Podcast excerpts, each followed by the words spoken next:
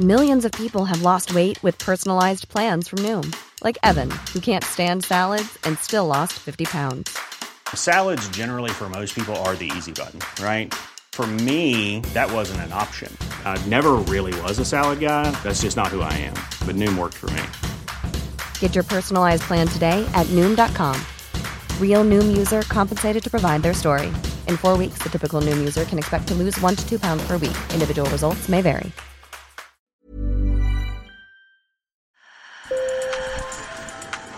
Bonjour. Hello. Hola. Marhaba bikoum. Sur le fil. Le podcast d'actu de l'AFP. Des nouvelles choisies pour vous sur notre fil info. Il promettait de tout découper à la tronçonneuse et il avait bien commencé. En Argentine, le président Javier Milei a inauguré son mandat en supprimant les subventions au transport, en gelant celles aux sous-populaires ou encore en dévaluant de 54% la monnaie locale. Mais tout casser n'est pas si facile. Cet admirateur de Trump et Bolsonaro s'est mis à dos en deux mois une partie de la population déjà très touchée par l'hyperinflation.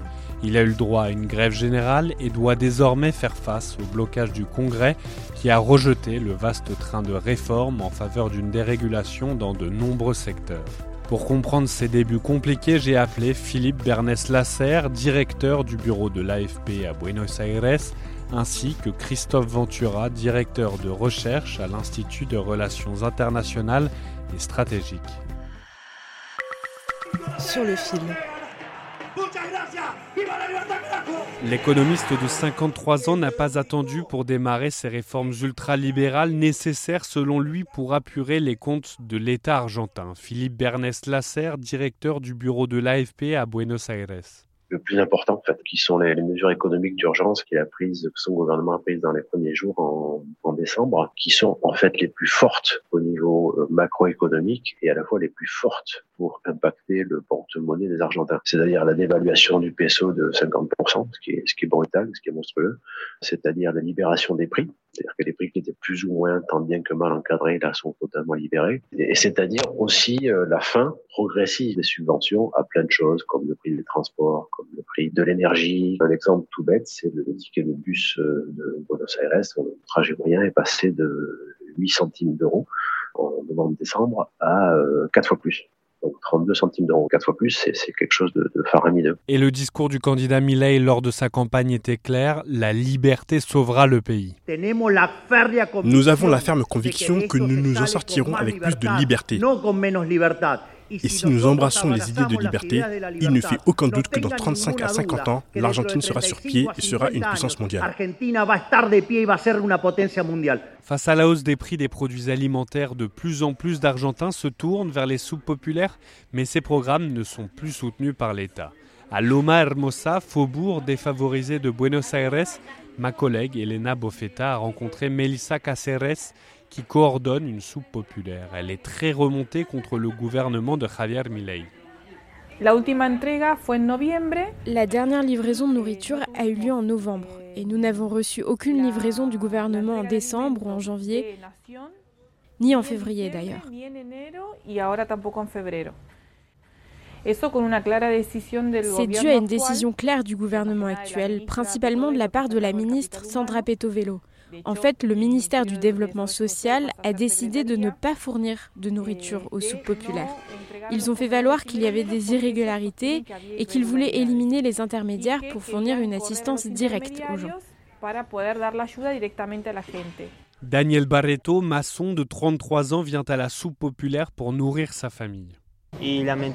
Malheureusement, en raison de la situation du pays, ça m'aide beaucoup d'avoir une assiette de nourriture pour que mes enfants puissent tenir pendant que ma femme cuisine, pour les rassasier et tenir jusqu'au goûter. Malheureusement, nous n'avons pas assez d'argent, tout coûte trop cher. Le nouveau président est en difficulté au Parlement où son parti n'a pas su nouer d'alliance avec la droite classique. Et là aussi, il est rattrapé par la réalité de ce qu'il est, c'est-à-dire qu'il a eu un mode de communication très, très confrontationnel, très conflictuel. Il dit, euh, voilà, je suis contre la caste, c'est moi contre tous, vous êtes avec moi, vous êtes euh, contre moi, etc. Ça, c'est son mode de communication à lui. Il se présente, il continue de communiquer comme l'homme de la rupture, du non-compromis, tout ça. Mais, mais au niveau concret, pratique, quotidien, euh, il va devoir faire des, des compromis. Des compromis il n'avait pas prévu d'en faire, comme en témoigne son discours le soir de sa victoire. La mitad de los argentinos son pobres La moitié des Argentins sont pauvres et 10% d'entre eux vivent dans l'extrême pauvreté.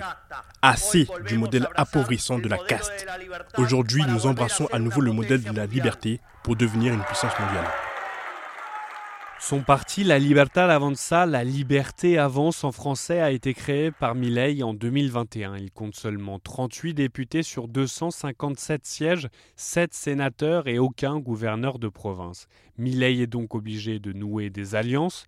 Christophe Ventura, directeur de recherche à l'IRIS, spécialiste de l'Argentine. La première force politique au Congrès euh, argentin, c'est la force qui a été vaincue par Milei dans la, présidentielle, qui des péronistes, qui est incarné par Sergio Massa, mais au Congrès, c'est eux qui sont la première force. Ils n'ont pas de majorité, hein, mais c'est la première force euh, numérique. La deuxième force, c'est euh, la droite traditionnelle euh, qu'incarne l'ancien président Mauricio Macri et qui a élire à la présidentielle Milei, qui n'aurait pas pu être élu sur ses seules forces. Ainsi, début février, le Parlement a rejeté son train de réforme, une loi en 600 articles qui devait mettre en pratique son credo ultralibéral à tous les domaines de la société argentine, de l'éducation en passant par le foot où les clubs deviendraient des entreprises et même à la vie de couple avec des divorces facilités.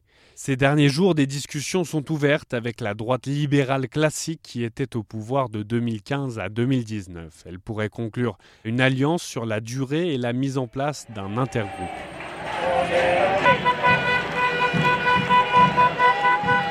La rue se mobilise aussi contre le nouveau gouvernement. Le 24 janvier, une grève générale a fait descendre plusieurs dizaines de milliers de personnes dans les rues du pays.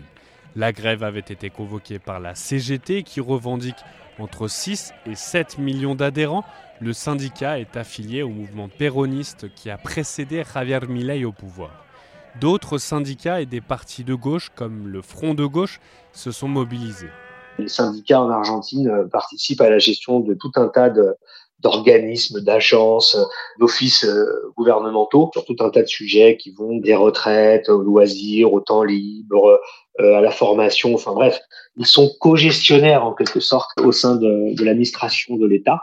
Donc c'est une situation tout à fait singulière et donc les syndicats sont dans l'État. Ils font partie de ce vaste mouvement péroniste qui n'est pas simplement un parti politique mais qui est un vrai mouvement social et politique.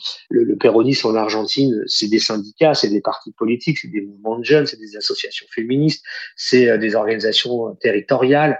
C'est beaucoup de choses euh, dans un même mouvement. Même s'il a été défait euh, là aux élections présidentielles, il a une récurrence, une résilience et disons une importance cardinale en fait dans la société euh, argentine. Ça laisse s'entendre que euh, euh, des mobilisations comme on en a vu déjà pourront tout à fait se reproduire. Mais pour Philippe Bernès-Lasserre, il faut attendre la rentrée scolaire de mars pour voir si cette contestation prend encore de l'ampleur. La rentrée de mars est intéressante parce que c'est la rentrée scolaire ici, le mois de mars, et que c'est souvent une période, euh, traditionnellement, c'est une période de forte inflation parce qu'il y a beaucoup d'équipements scolaires, des uniformes, des blouses, tout ça. Donc euh, c'est là où beaucoup de ménages euh, vont souffrir, en fait. La question, c'est voilà, combien de temps les gens vont tenir. Javier Milei a promis de mettre fin à l'inflation sous 12 à 24 mois. Le président doit se dépêcher car des élections législatives de mi-mandat sont prévues dans deux ans. Pour le moment, sa cote de popularité reste favorable, elle tourne aux alentours de 50%. Je remercie Christophe Gudicelli, chercheur à l'école des hautes études en sciences sociales, de m'avoir éclairé sur les arcanes du Parlement argentin. Et merci à vous de nous avoir écoutés. Je suis Martin Zuber. Si vous avez aimé cet épisode, vous pouvez vous abonner et nous mettre plein d'étoiles sur votre plateforme d'écoute préférée.